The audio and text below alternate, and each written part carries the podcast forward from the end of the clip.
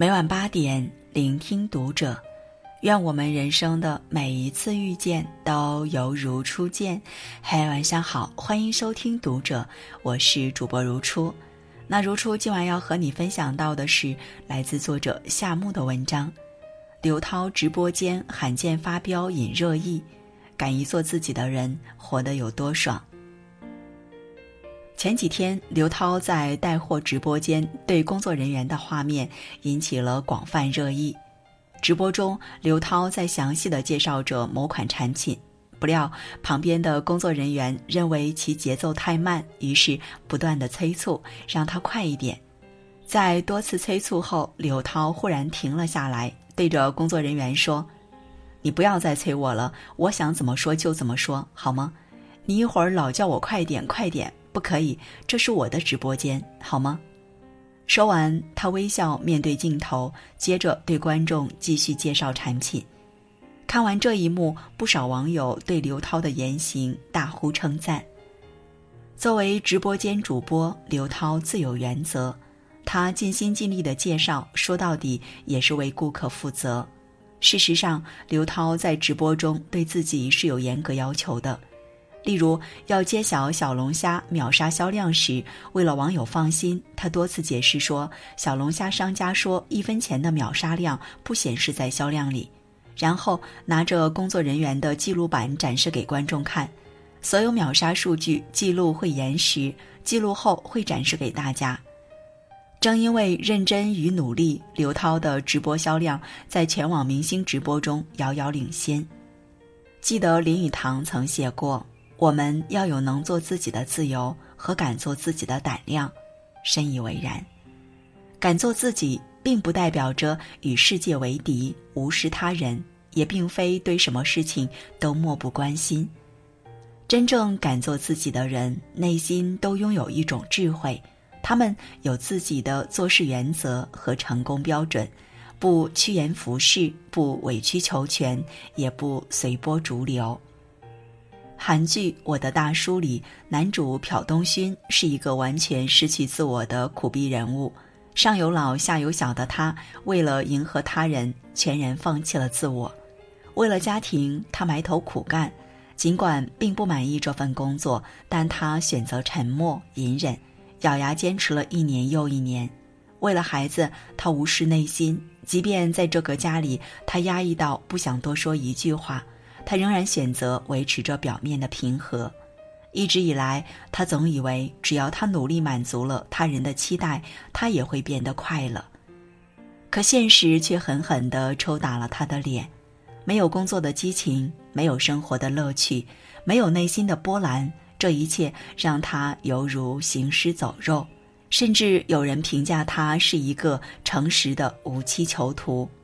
生活中。就有太多的人为了迎合他人的眼光、他人的期待，让自己活在阴影之下。尽管他们成功的扮演了各类角色，却唯独没有做一个真正的自己。然而，生活从来不是别人的。杨绛先生说过一句话：“我们曾如此期盼外界的认可，到最后才知道世界是自己的，与他人毫无关系。”当你选择放弃主宰自己的人生，你也就失去了幸福快乐的权利。香港作家毕明曾说过一段品酒的事例：当你在餐厅点了酒单上的某一款酒，侍酒师给你倒酒让你试喝的时候，如果你真的觉得这个酒不好喝，千万别客气，一定要提出换酒的要求。这并不是自私的表现，而是一种自我爱护。因为，当你出于不好意思而勉强自己喝下那瓶不喜欢的酒时，餐厅老板或侍酒师并不会感激你的隐忍懂事，反而会在心里取笑你、瞧不起你。因为酒难喝却不要求更换，这一行为足以看出你并不尊重自己，不爱惜自己。其实，从你喝第一口酒时脸上显露的表情，他们就能准确的判断你对酒的感觉和喜爱程度。相反的，如果你大大方方的要求换酒，这样的行为不但尊重了你自己，也尊重了那杯酒，还能得到别人的尊重。思想家蒙恬所说：“自爱者方能为人所爱。”同样的，敢做自己的人才会得到他人尊重与爱护。前段时间因表情管理失控引爆热搜的刘敏涛，曾在舞台上讲过一段心酸经历。好几年前，先生带她去日本清水寺旅游的时候，她特别想吃一根抹茶冰激凌，但是没有吃到。回忆起此事，她轻描淡写的解释为：“因为当时我身无分文。”渐渐的，刘敏涛意识到，窝在婚姻里的她逐渐变得恍惚，变得卑微，变得没有自我。后来，她终于下定决心离婚。我生活的轨迹几乎全部符合社会对一个标准女性的预期。既然循规蹈矩、随波逐流的生活并没有给我带来预期的幸福，反而让我在本该神采飞扬的大好年华活得卑微而苍白。那就不如就做我自己，随心所欲的去生活中冒险，试试自己的极限到底在哪里。下定决心后，他勇敢的做回了自己。如今，他重拾事业，并再度翻红。歌德曾经说过：“世界上最难的事，莫过于知道怎样将自己给自己。”敢做自己的人，除了要拥有智慧，更要有决心和勇气。作家山下英子根据层次不同，将这个世界划分成三种人：在地上的人，在树上的人，以及在飞机上的人。在地上的人无法意识到什么样的东西或者情感是不需要、不适合、不舒服的，放不下过去，走不进未来。就像那些总是毫无底线的去迎合他人，把自己放在卑微处的人，结局注定悲惨。